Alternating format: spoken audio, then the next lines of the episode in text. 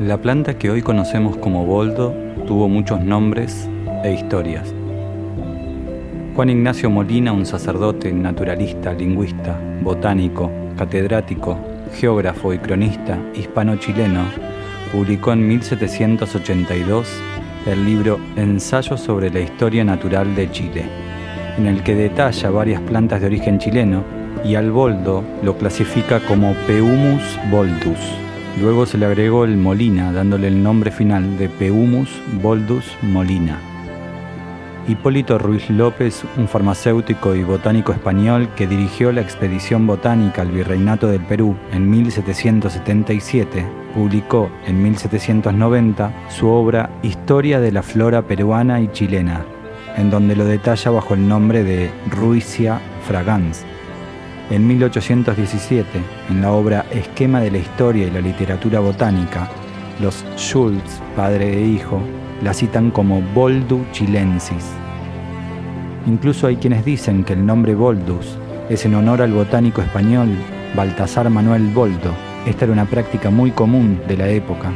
Sin embargo, en Chile se habla de que la palabra boldo deriva de foldo en lengua mapudungum, que es como denominan a esta planta los mapuche. A muchos de los científicos que investigaron, clasificaron y describieron plantas en América desde hace dos siglos, hoy se los considera como descubridores de estas. Pero podemos decir que el descubrimiento del boldo en realidad fue mucho tiempo antes de lo que creemos.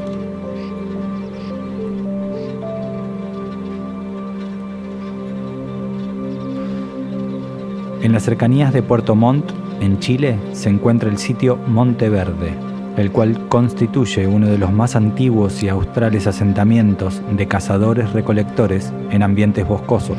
Este sitio posee una extraordinaria fecha de 12.500 años antes de Cristo, y en las excavaciones fueron despejadas las bases de estructuras rectangulares, áreas de preparación de herramientas y fogones. Además, se encontraron seis mastodontes y un paleocamélido, sin embargo, la mayor cantidad de recursos para su subsistencia provenía de la recolección de vegetales, como semillas, hojas o frutas, entre las que se encontraron enterradas en Monteverde, una de las más abundantes fue el boldo.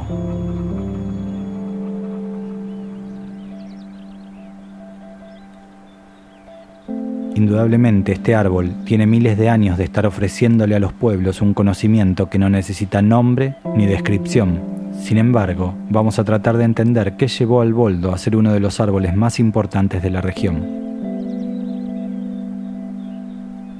Hoy sabemos que el boldo es una de las plantas más famosas por sus propiedades fitoterapéuticas.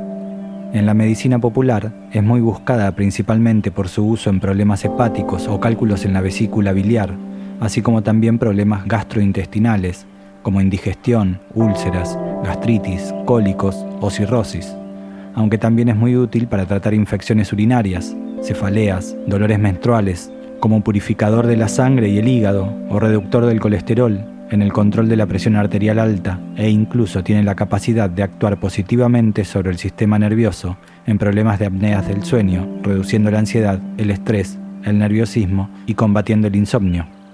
Esta planta fue muy utilizada por los pueblos mapuche. Los criollos chilenos la adoptaron y hoy, gracias a sus propiedades, se comercializa a nivel mundial.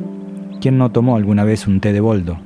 Pero hubo un hecho que despertó el interés de muchos científicos en el mundo por estudiar y entender verdaderamente qué pasaba detrás de esta planta. Adolfo Murillo, un médico chileno, que publicó en 1889 su obra denominada Las plantas de Chile, en donde demuestra un amplio conocimiento e investigación del uso popular de muchas plantas chilenas, relata lo siguiente. En el año 1869, el señor Navarro, acaudalado agricultor chileno que explota tierras en el sur de Chile, se encontró de impreviso con que su ganado estaba atacado de un mal que hacía numerosas víctimas.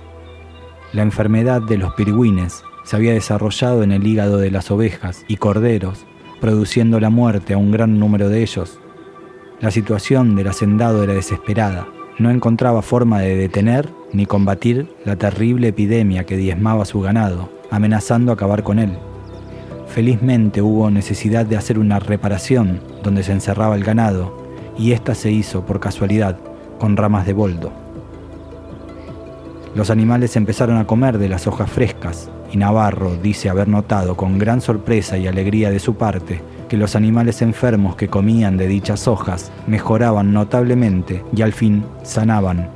Este hecho indujo al agricultor a dar de beber a todo el ganado la infusión de hojas de boldo y su eficacia para combatir el terrible mal se manifestó en forma inequívoca. Todas las ovejas y corderos enfermos sanaron y la enfermedad de los pirigüines ya no hizo nuevas víctimas en el ganado.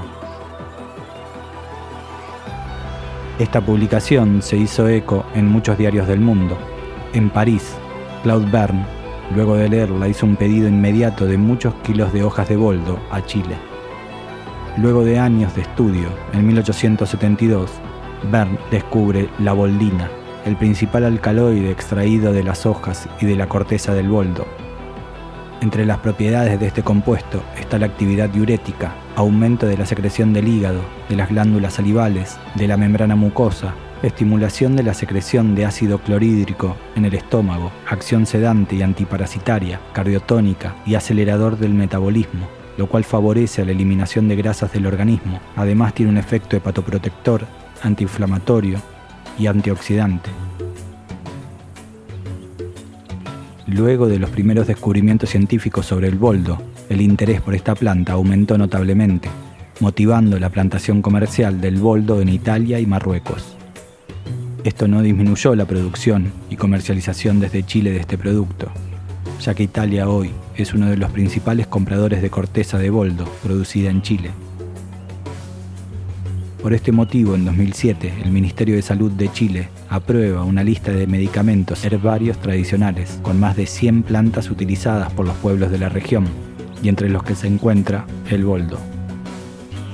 Si bien esta iniciativa busca reconocer el conocimiento ancestral que se tiene de las plantas endémicas y sus usos, su principal motivación es la de abordar los aspectos silviculturales de la producción del boldo, o sea, regular las intervenciones aplicadas a los bosques a fin de mantener y mejorar su producción, conservando su biodiversidad, ya que si bien el boldo hoy es el tercer producto más exportado del listado aprobado por el Ministerio de Salud de Chile, por detrás de la rosa mosqueta y del orégano, su mayor producción sigue siendo en bosques nativos, por ejemplo, solo en la región de O'Higgins se calcula una superficie total de 448.000 hectáreas solo de boldo.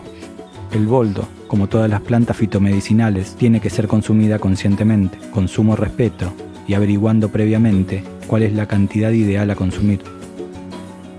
Te recomiendo entrar a arboladourbano.com, una página colaborativa y especializada en los árboles que podemos encontrar en la ciudad Ahí podés buscar todos los que están cerca de tu casa para ir a verlos, tocarlos, olerlos y juntar sus frutos y o semillas. Plantar un árbol es sembrar conciencia.